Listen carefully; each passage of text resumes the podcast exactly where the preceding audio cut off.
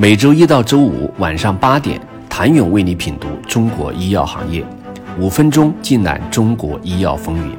喜马拉雅的听众朋友们，你们好，我是医药经理人、出品人谭勇。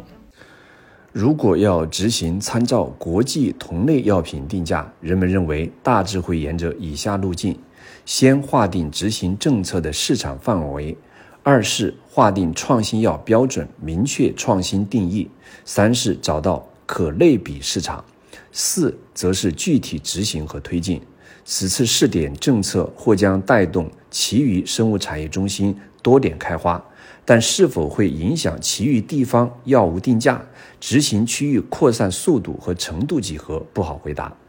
寻找这一路径的过程也存在极大不确定性。过程中，产业人士最好奇的是，到底如何去界定创新药定义？具体该将哪一类药物纳入这样的价格体系？是一点一类新药，还是具备更高标准、更具临床价值创新药？受访者更多认为，临床急需的短缺药品会率先执行试点政策，但一类新药中很多不见得一定具备不可替代的临床价值。一些研发管线看起来再有前景，大多数问题在药品上市之后也会开始慢慢浮现。二零二三年医保谈判中，同类首创范围内的药品谈判质量从成功率及降幅的角度存在差异，临床价值表现更优的产品更具优势。然而，真正证明自己具备高临床价值或能够用头对头而非肩并肩临床试验数据证明自己能够做到同类更好的产品并不多。不过，有人猜测，上海一家靶点差异化明显的 ADC 药企，其产品很可能执行试点政策。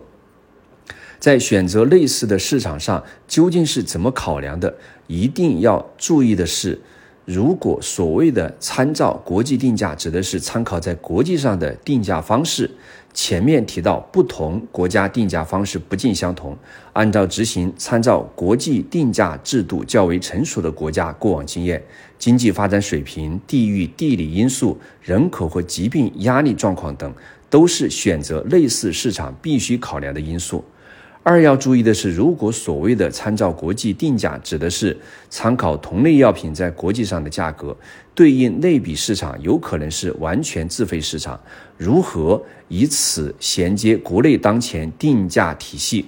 浦东新区试点政策可能落在创新药首发价格环节，还没到医保支付环节。目前绝大多数创新药路径是先上市后定价格，销售一段时间后进行医保谈判。如果试点政策药物最终同样要走医保支付的路径，那就不得不考虑医保基金能否承受，患者能否承受，这便要回到成本经济学的角度进行考量。另外，如果这类药品进医保，会不会有降幅保护？价格是否会有一个变化和重塑？等到医保支付时，还能不能参照国际定价？除此之外，具体在最后的执行层面上，其适用范围是否适用于药品上市持有人在浦东新区的药品在全国市场的销售情况？基于种种现状，有专家认为，目前不会传出整体松绑的信号。我国支付能力和需求不匹配的基本面尚未得到明显改善，在中国大规模普及的可行性暂时还不具备，而且很考验试点地区的实施细则设计水平。而全推行这样的政策几乎不可能，更多的是想通过一些试点去探索和摸索一些可行的方法。不过，也有人认为，当一款 BIC 或 FIC 产品成功研发上市后，至少可以允许在他们收回研发成本阶段，参照国际同类药品的定价机制，迅速收回投资成本。但此类试点方案的落地需要多方配合，更需要时间。只有通过在一定时间试点中不断形成和积累经验，才能在方案日益完善后，再逐步推广到全国执行。回到政策颁布原点，试点方案的出台，向行业释放了一个很积极的信号，有助于我国的创新药能在价格层面上更好地体现出其价值，进而有助于提高创新药企业和投资者的积极性，提升我国创新药产品的国际竞争力。